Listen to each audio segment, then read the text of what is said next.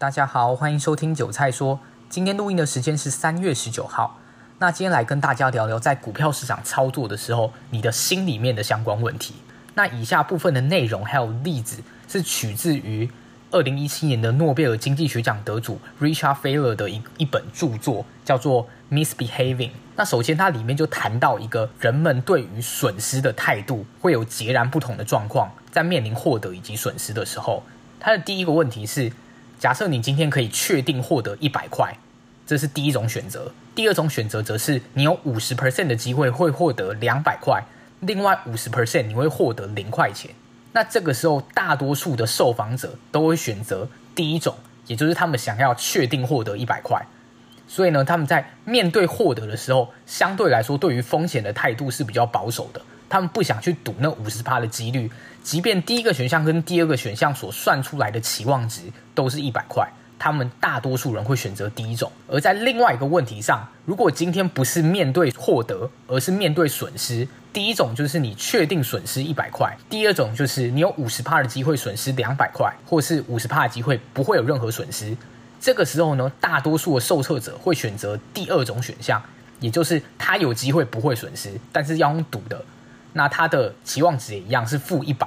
两个选项都是负一百，所以这个时候它就说明了人其实不是理性，而且思考在面临获得以及损失的状况下是完全不一样的。当人们面对获得的时候，产生的一个态度就是风险趋避；而在面对损失的时候呢，大家痛恨损失，所以他们想要用赌的，也就是风险偏好。在两者的不同的问题状况下，人们的风险偏好是完全长得不一样。但是这完全没有办法解释。理论上，一个人来说，以一样的思考逻辑来说，他要么就是风险趋避，要么就是风险偏好。但是当他面对赚钱或是赔钱，两者的态度却是完全的天壤之别。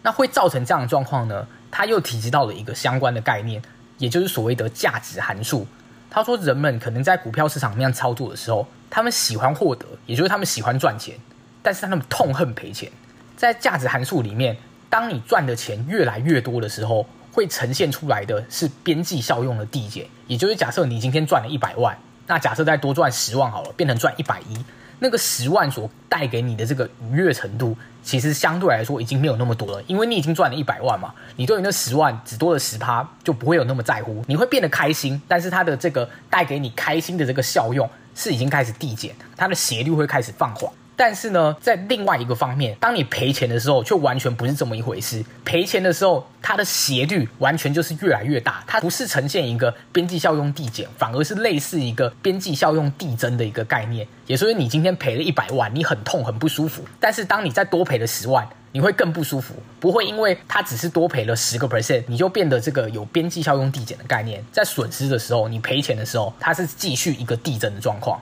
那也因为这个价值函数，就很可以理解为什么很多人在股票市场操作的时候，当他们面对损失，他们会不想要停损，会想要进行所谓的凹单，也就是摊平，让他们成本可能变低，变低之后呢，希望未来有机会一次性的免除掉所有的赔钱，也就是免除掉一次性的损失。这也如同了前面讲的这个问题二，大多数人会选择用赌的，赌不会有任何损失，也不要有确定的损失。那这个又可以再衍生到另外一个方面，也就是假设你今天买入一档股票，结果你被套牢了，那你进行所谓的凹单，也就是加码摊平，摊一摊之后呢，假设有一天股价真的涨上去了，你解套了，绝大多数的人在一解套就会卖，因为对他来说，他有办法一次性的消除所有的损失的时候呢，他就会立马想要去进行这个决定，可是他却不想，他解套了，是不是代表未来股价可能要开始飙涨呢？这或许是不一定的，很有可能会是这样的状况。但是大多数人，假设他被套过，或是被长套之后呢，他在套牢后一解套那个瞬间，会驱使人们很容易就会选择进行所谓的解套，赶快全部出清手中的部位。即便他原本可能预期这个股价可以到更高，但是当被他短套之后呢，他就没有办法坚持他原本的看法，而是在解套之后立马进行卖掉。这也印证了在人性在操作上面是有一定的缺陷。所以呢，为什么很多人说在股票市场操作的时候要有所谓的反人性？因为呢，大部分的人性在股票市场里面，通常都会诱导你做出错误的决定。就是呢，你赔钱的时候，他会叫你凹单；但是当你赚钱的时候，你股票又上涨的时候，你会怕你没赚到，你会赶快把你获利的部位砍掉，然后结果一直加码在你赔钱的部位。那这又反映证到了投资大师李佛摩说的，每一档股票的股价都是朝着最小的摩擦路径在移动的。那也就是说，一档股票在上涨，假设上涨就是它的最小摩擦路径；反之，有一档股票在下跌，那下跌就是它的最小摩擦路径。那你这个时候把正在一条上涨路径上的股票砍掉。而去加码摊平你正在损失、正在持续往下走的股票，本身就不是很明智的状况。但是呢，大多数人他们不愿意面对损失，所以他们想要把获得变成已实现，但是要让未实现损失不要让它变成已实现，所以他们绝对不能轻易的停损，